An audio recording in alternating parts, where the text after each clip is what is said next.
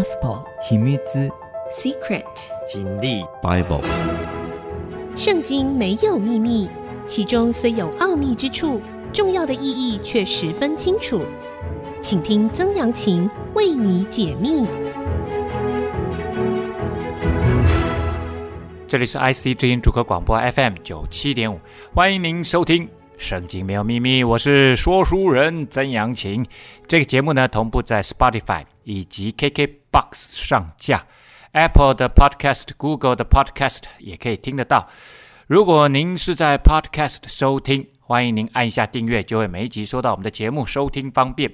如果喜欢我们的节目，也欢迎您到 Apple 的 Podcast 评五颗星，并留下您的心得，给我支持与鼓励。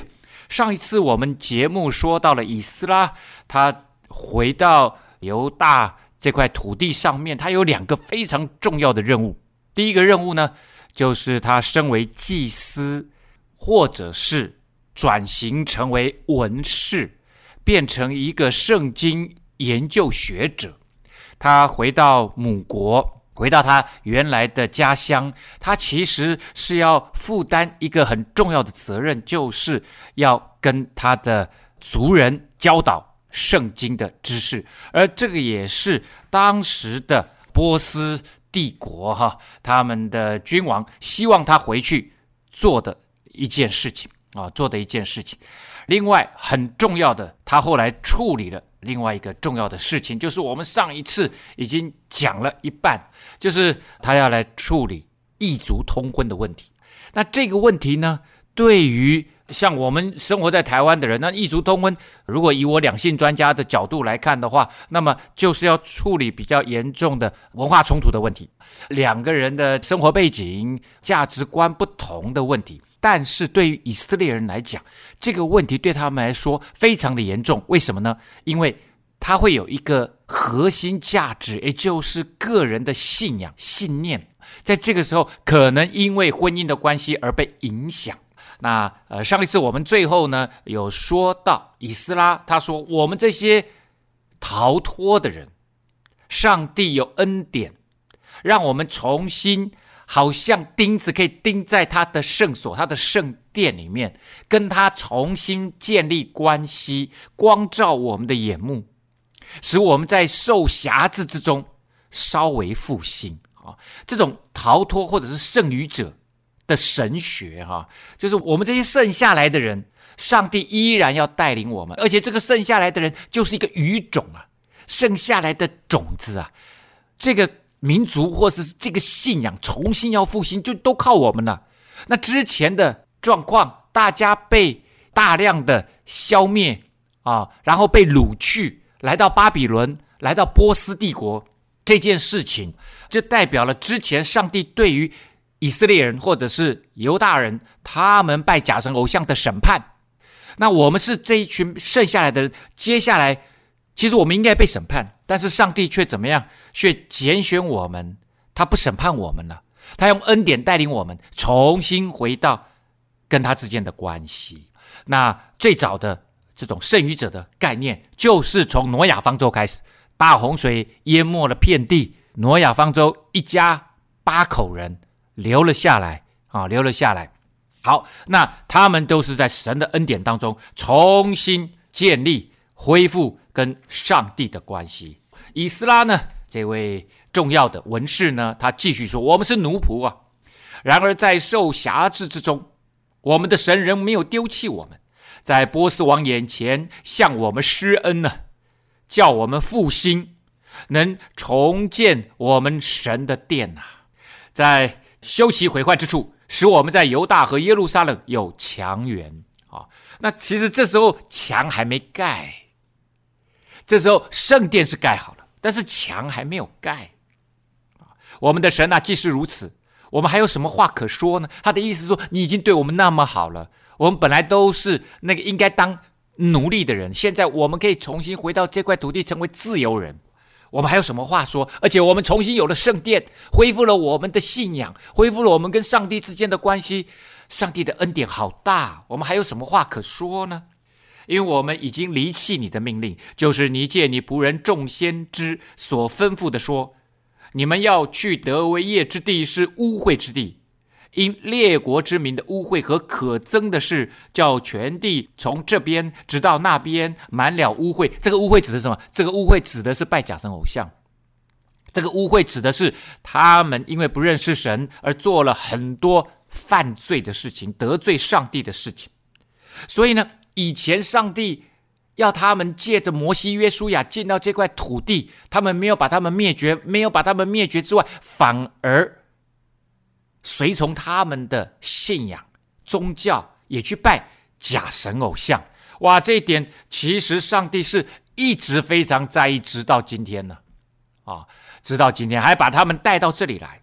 所以不可将你们的儿女嫁他们的儿子，也不可为你们的儿子娶他们的女儿。好。直接重点就是在这里，因为结婚这件事情会让以色列人的信仰被拉扯啊。当然呢，如果你能够让嫁到你们家的人，或者是你能够让你的女儿让她的先生信主啊，成为耶和华神的儿女，那当然是很好。嫁出去的大概很难的啦，但是呢，娶进来的娶进来的也可能会被他影响。那最有名的例子就是 Holy Holy 的所罗门，他还是盖圣殿的君王嘞。他娶了那么多外邦女子，成为外国女人，这个女士成为他的妻子，那么多的公主成为他的妻子，到最后他就丧失了他的信仰，他被影响了嘛。永不可求他们的平安和他们的利益哦。呃，这边看到不可求他们的平安，这个其实连接的是到对神的敬拜，对不同神明的敬拜啊，哦。你知道，就是。你的平安其实就是你的神，当然我不是说平安就你，因为你拜的神就会带来你所要的平安，所以其实看你的平安从哪里来，就可以知道你的神在哪里，还有你的利益，就是你的祝福啊，这样你们就可以强盛，吃这地的美物，并遗留这地给你们的子孙永远为业。以斯拉在这个时候做这样子的阐明。其实是因为他之前已经教导完了圣经，所以大家重新明白了哦，摩西五经、神的律法这件事情之后，然后呢，他们来看他们留在这里这五六十年来，所罗巴伯带他们回来五六十年来把圣殿盖好了，其实他们并没有圣经的教导。你要跟神建立真实的关系，必须以圣经为根据啊，不是你自己想象的上帝应该是哪样。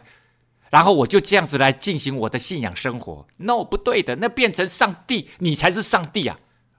你必须了解上帝的心意，上帝是创造我们的那位，上帝对我们每一个人有他美好的计划，而这个计划必须根据根据他的旨意，而他的旨意都放在圣经里面。所以不明白圣经，你会过的一个奇奇怪怪的所谓的，不管是基督徒或者是犹太教徒的这种信仰生命哦。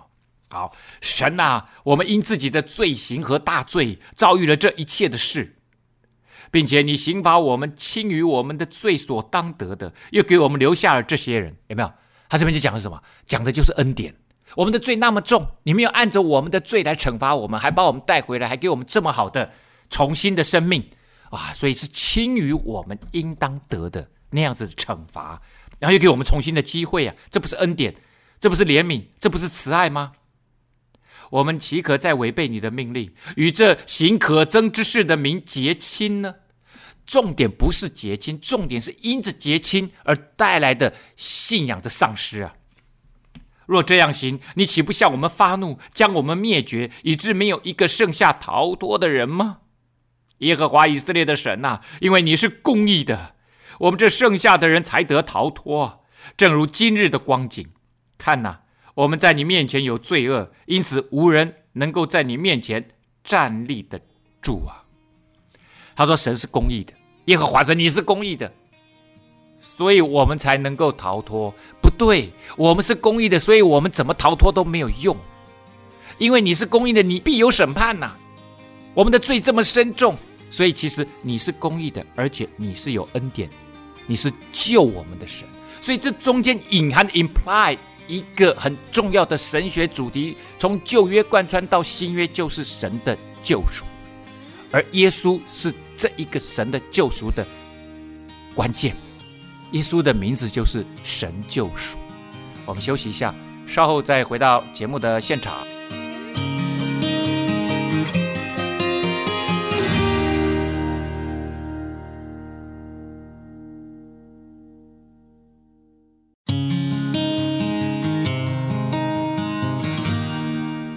欢迎您回到《圣经没有秘密》，我是说书人曾阳晴。好，我们刚刚讲到了以斯拉呢，他在亚达薛西王年间呢，大概在 B.C. 四五八年回到了耶路撒冷。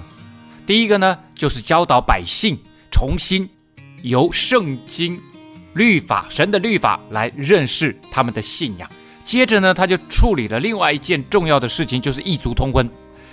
好了，这个时候呢，大概就是在波斯王亚达薛西哈，差不多 B.C. 四百五十年左右的时候，以斯拉很简单，他的方式，如果我们是属神的百姓，所有的事情就用属神的百姓的方式来处理，就不用一般世俗文化的方式来处理。一般世俗文化的方式就是已已经都结婚了，也生了小孩，那当然就是继续生活下去，继续照顾他嘛。但是呢，诶。以色列人在看待这件事情的时候，跟我们用世俗的眼光是不一样的，而且是非常不一样的哈。可能接下来我们会发现他们的处理方式大大的超乎我们的想象，而且会觉得可能有一点残忍哈。以斯拉祷告、认罪、哭泣、俯伏在神殿前的时候，有以色列中的男女孩童聚集到以斯拉那里，成了大会，众民无不痛哭啊。那这件事情既然是属于信仰的，属于上帝关心的事情，那么很简单，就在圣殿处理。他在那个地方祷告的时候，哭泣、祷告、认罪的时候，很多人聚集到他这边来，特别是年轻男女来到他们当中。属以兰的孙子耶歇的儿子示尼迦就对以斯拉说：“我们在此地娶了外邦女子为妻，干犯了我们的神。”然而以色列人还有指望，这个就是你虽然冒犯了上帝，做了上帝不乐意我们去做的事情，这就是犯罪了。那犯了罪呢，还有指望，还有盼望的意思就是，我们知道，如果我们认罪悔改，上帝会饶恕，满有恩典，继续带领我们往前走。所以这句话的意思就是，我们还有指望。但是呢，这个释迦尼这位先生，其实他自己并没有娶外国女人。而是呢，他的爸爸，他爸爸耶歇，他说耶歇的儿子是迦尼，耶歇娶了外邦女子，在后面的名单里面有写到他爸爸。现在当与我们的神立约，休这一切的妻，离绝他们所生的，照着我主和那因神命令战经之人所议定的，按律法而行。大家看到了，处理方式就是休妻，就是离婚。而且呢，还要离绝他们所生的，也就是孩子。你说，哎，处理老婆就算了，离婚就算了。在那个时代，只要男人说离婚就可以离婚。哈、，OK，但当然这个是完全以男性为中心的这样子的文化是没有错哈。但是也要把孩子也丢弃吗？好，这个等一下我们会稍微聊一下。其实我现在也可以讲，因为那个时候基本上家庭的教育，包括信仰的教育。其实都是由妈妈在带的，这个妈妈呢，其实最有影响力。所以，如果母亲是一个敬虔的妈妈，孩子基本上大概就会跟着这样子的信仰继续往下走。可是呢，如果妈妈在家里面另外放了一个神明，另外放了一个他自己不管从什么摩押来的啦，或者是什么其他的这个地方的神明，哦，那孩子也会跟着拜啊。因为爸爸其实很多事情在那边外面跑来跑去，不太管这些事情的。所以呢，他们就说：如果妈妈走，孩子也跟着走。你起来，这是你当办的事，我们必帮助你。你当奋勉而行。每一句都有带个你，这个你就是以斯拉。你起来，你现在是我们的首领，你现在是省长，做你当做的事情，我们一定会帮助你。好，所以呢，你要奋力而行呐、好，所以呢，现在以色列人在处理这件事情的时候，其实是在怎么样？是在处理他们的属灵宗族的问题，就是属灵的族人的问题，也就是崇拜信仰耶和华神的这一群人的一个问题。那所以呢，他的意思是说，我们如果要通婚，一定都是跟同样信仰的人通婚。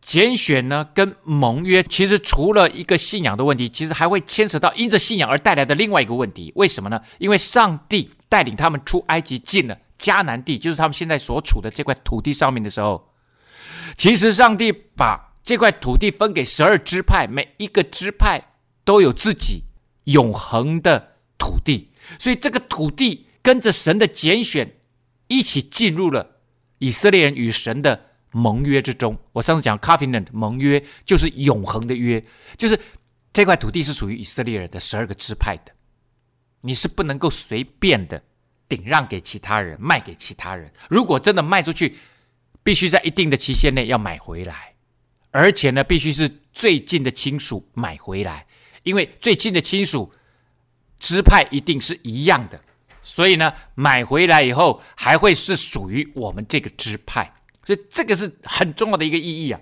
就是拣选上帝拣选以色列人，好，在这个盟约里面包括了土地的产权，所以土地的产权呢也有神学上的意义。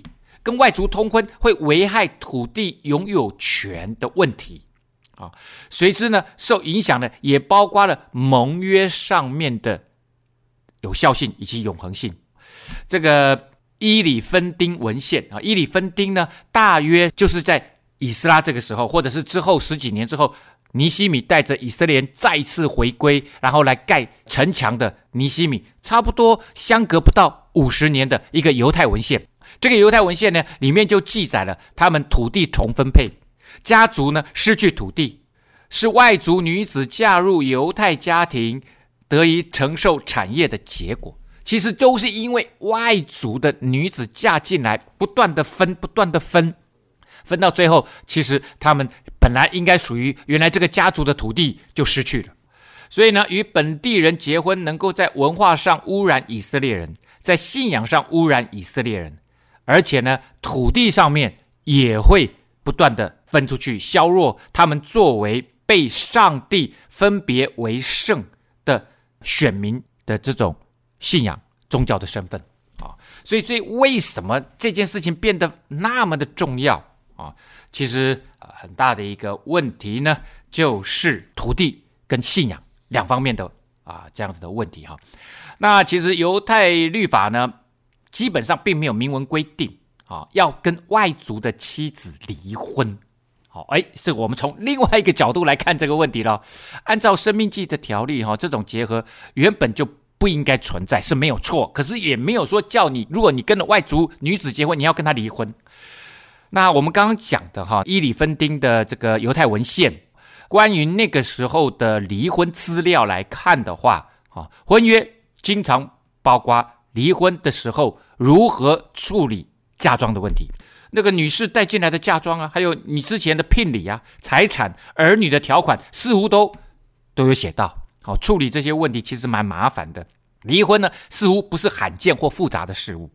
最受关注呢，反而是经济方面的影响。在伊里芬丁这个文献里面呢，哈，离婚不必提出任何理由，有没有看到啊？这个是很重要的，所以他们才会那么容易处理这个事情呐、啊。要不然，如果还要打官司搞半天，像我们今天现在这个样子的话，哇，那那会搞很久。这一点呢，虽然在法律上哈没有明文规定，就是与外族离婚哈这件事情，外族的配偶哈，但是呢，应该是经过了以斯拉提出来之后呢，整个犹太信仰工会、宗教工会的决议而通过的。那我们也看起来这个真的有点过分哈，然后但是把子女和母亲分开，其实会产生更多的问题。所以呢，一边我讲哈，他会受母亲的宗教影响啊，然后也跟着母亲走，可能会稍微好一点。当然，在经济上面，他们也会提供他一定上面的需要。但是很多人也持了反对的意见啊。例如呢，摩西他娶的就是外邦女子，就是外国女子啊。所以这个嗯，怎么说呢？我我想他们当时哈，因为人数也变少了哈，而且信仰也还不是那么清楚而坚定，所以呢，处理这个问题似乎对于他们的影响，对他们信仰的保全哈、保存变得好像非常的重要。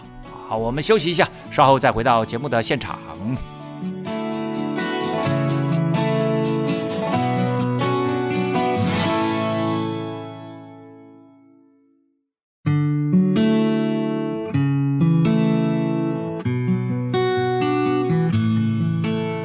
欢迎您回到《圣经没有秘密》，我是说书人曾阳晴。好，刚刚我们讲到了哈，以斯拉呢跟这个犹太的族人啊，他们就要处理跟异族通婚的问题。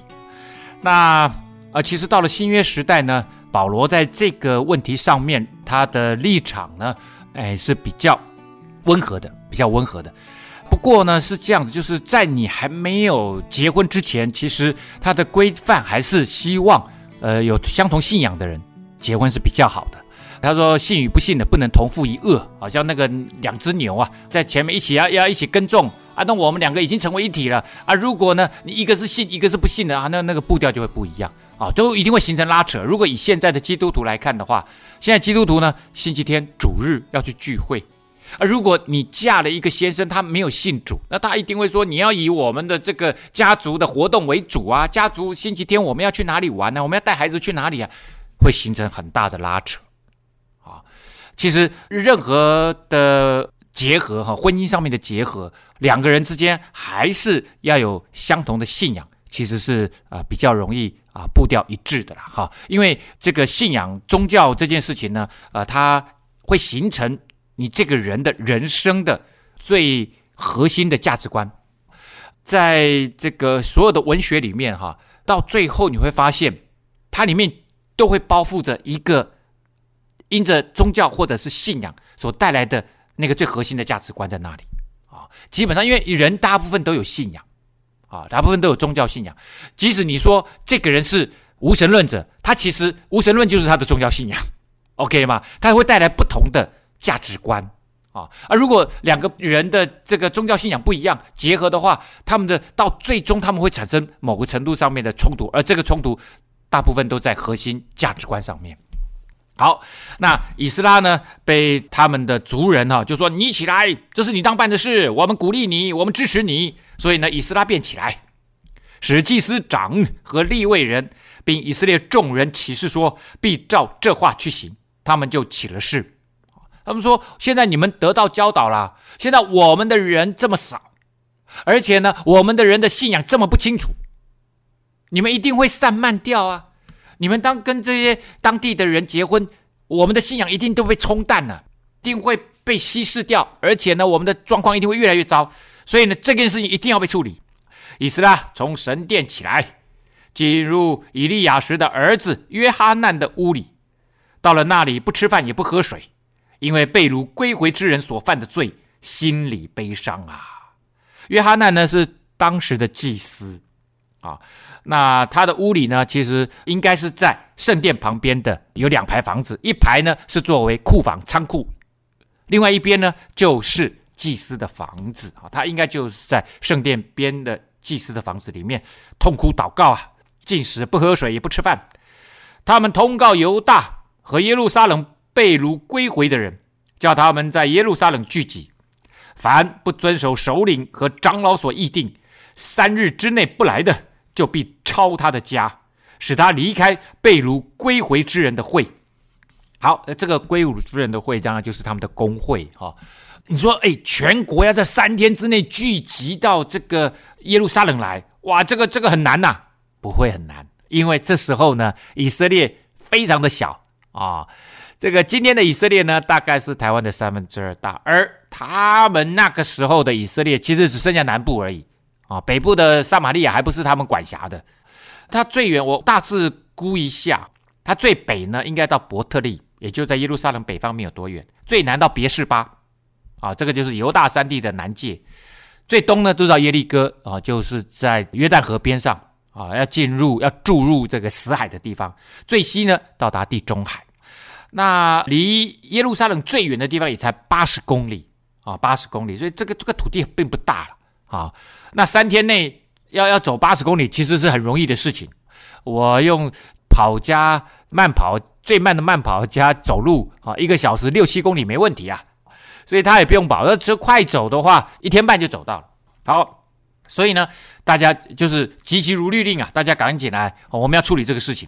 于是犹大和便雅悯众人三日之内都聚集在耶路撒冷。为什么只讲犹大跟便雅悯？因为其实这边被掳归回的大部分都以这两个支派为主啦，其他的也有，但是很少。那日正是九月二十日，众人都坐在神殿前的宽阔处，因这事又因下大雨，就都斩惊啊。这时候呢，大概是 B.C. 四五七年十二月。八号啊，十二月多了哈，因为是九月嘛啊，应该是九月二十号啊。其实犹大利九月大概就十二月的时候啊，十二月的时候啊，已经很冷了。这时候又是雨季，rainy season 啊啊，下大雨，又又冷又湿啊，那大家心情就更沉重了。祭司以斯拉站起来对他们说：“你们有罪了，因为你们娶了外邦的女子为妻，增添以色列人的罪恶。”这我刚刚也讲了哈，外邦女子她会影响孩子的信仰。啊，当然也会影响丈夫的信仰啊！连这么属灵的所罗门王，到最后他的末年、他的晚年都乱七八糟。现在当向耶和华你们列祖的神认罪，遵行他的旨意，离绝这些国的民和外邦的女子。会众都大声回答说：“我们必照你的话而行。”啊，只是呢，百姓众多啊，又逢大雨的时令啊，这个大雨呢，原文就是倾盆大雨啊。啊，我们不能站在外头，这也不是一天两天办完的事。因此，我们在这里世上犯了大罪，不如为全会众派首领办理。所以这个时候用代表制的，派代表来解决，就是各个地区的首领出来，大家慢慢来调查来办理。这不是一时两刻的就可以完全的理解，因为之前我们讲说，如果第一批回来五万人，这已经过了六十多年了呢。啊，这个再生养一下，这个变到十几万人是是跑不掉的。啊，第二批呢才刚回来，所以顶多一万人。所以这个十多万人，你要你要调查每一个人的这个户籍、老婆、配偶的问题、孩子的问题，这个这个是需要时间的啦。凡我们城邑中娶外邦女子为妻的，当按所定的日期，同着本城的长老和士师而来。长老没问题啊，哈，士师呢其实就是法官的意思。直到办完这事，神的烈怒就转离我们了。所以他们认为，在此时此刻很重要的就是要能够顺服上帝，止息上帝的愤怒，因为上帝让他们有这个恩典，有这个祝福，可以重新回到以犹大地，恢复跟上帝之间的信仰，恢复他们作为自由人的身份。好，唯有亚撒黑的儿子约拿单，瓦特瓦的儿子亚哈谢阻挡这事，并由米舒兰和利未人。沙比泰帮助他们有四个人，第一个呢约拿单，第二个呢亚哈谢阻挡这事，还有米舒兰，还有这个沙比泰帮助他们。所以这四个人显然还是有人觉得不同意嘛？啊，他他们不同意，其实可以提出很多理由的啦。因为之前像这样子很属灵的人，他们也有娶外国老婆的事情啊。那这样子好了，我们来看哈，这四个人可能认为这个处理的这个整个。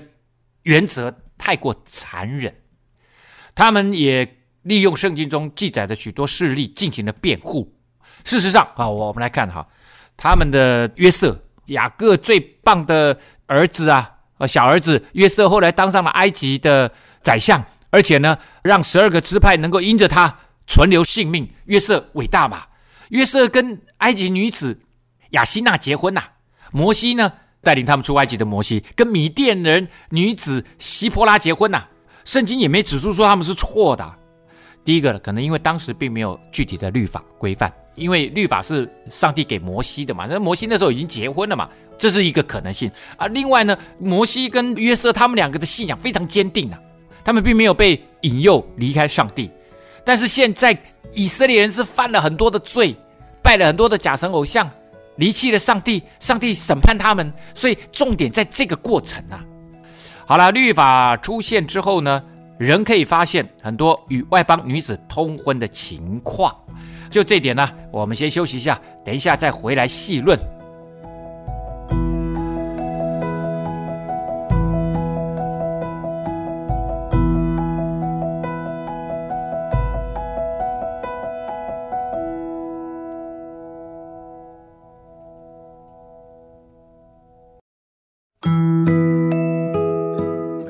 欢迎您回到《圣经没有秘密》，我是说书人曾阳晴。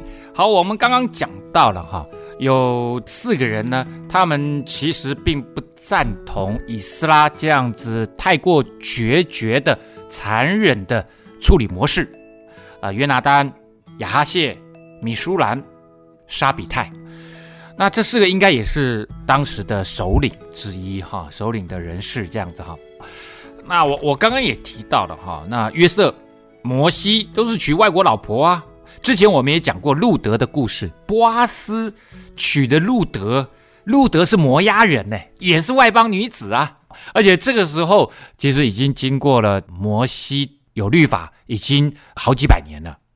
那波阿斯还是呃路德跟波阿斯跟路德，他们还是大卫王的祖父祖母嘞。然后因着路德后来还变成耶稣基督的家谱啊的的祖先写在家谱里面，所以这个看起来。你你你哪有什么理由去一定要我娶外邦人，而且要把孩子赶逐出去？所以我相信很多人他们心里面其实是不愿意的，并不是真的那么认同以斯拉他的看法啊。所以在旧约时代哈，我们看到了福音的大门啊，信仰上帝的这个大门仍向外邦人敞开的，并不是只有你 chosen people 可以得着的啊，可以得着的。好，那呃好了，最 holy holy 的大卫。也娶了赫人乌利亚的妻子拔示巴哦，他当时跟他偷情了哈，当然这个引发了一连串的罪，可是最后也恢复了正常。后来大卫跟拔示巴生下来的儿子所罗门还接续了王位了。虽然他因着这件事情也认罪悔改，流下了痛悔的泪水哈，但是说外邦人得不到救赎恩典这件事情其实是没有根据的。确实，他们这样子的。一竿子打乱所有的啊！我只要娶了外邦女子，生下小孩，全部都要赶逐出去。这件事情确实有一些不近人情，而且过于残忍，可能也做的 gone too far 啊，有点过分。我自己也不这样认为哈。但是我们会发现，这个跟那个时代确实可能有这样子的一个非常手段哦的必要啊。怎么说呢？因为犹太人呢。以斯拉时期，哈，他们娶外邦女子，显然，以斯拉一定观察到了这些犹太人，他们都陷入了偶像崇拜的问题，而且呢，影响到整个以色列人会众的信仰的纯正性，所以以斯拉当时才会如此决断，想要根绝这一个信仰上面的大问题。啊，这个回来的五六万人，现在可能变十多万人。这件事情其实他们的整个信仰的根基、律法的根基、圣经的根基是非常薄弱的。那这个时候的信仰状况可能是很糟糕的，所以乱世用重典，哈，这时候只好用这个非常手段，希望能够解决他们此时的整个信仰的状态的散漫。好，那被掳归回的人呢，如此而行。祭司以斯拉和有一些族长呢，就按着宗族都指名荐派，在十月初一日一同在座查办这事。那一直到正月初一日才查清娶外邦女子的数目。所以从十月初一到正月初一，刚刚好经历了三个月，也就是最后的十、十一、十二三个月啊。那呃这样子来看的话，如果是以阳历来看的话，就一二三月啊，这整个三个月。在祭司中查出娶外邦女子为妻的，你看看哈，连祭司都搞不清楚，连祭司都娶外邦女子，那你想一般人，所以连祭司都搞不清楚，那你就知道他们的整个信仰状态其实是整个是不对劲的。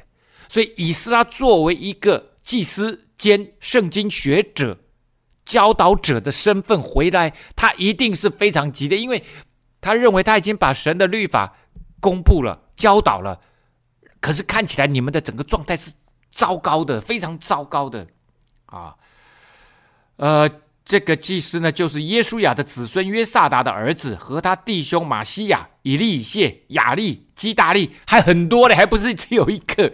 哦，这个祭司里面一堆啊，他们便应许必休他们的妻，他们因为有罪，就献群中的一只公绵羊。赎罪。好，那接下来呢，就列出了一百一十三个名字。这一百一十三个名字里面呢，祭司占了十七位，立位人占了十位，其他八十六位是一般人民。那我们来看啊，一百一十三个祭司就占了十七个。啊，立位人也是帮助祭司在圣殿服侍的人哦。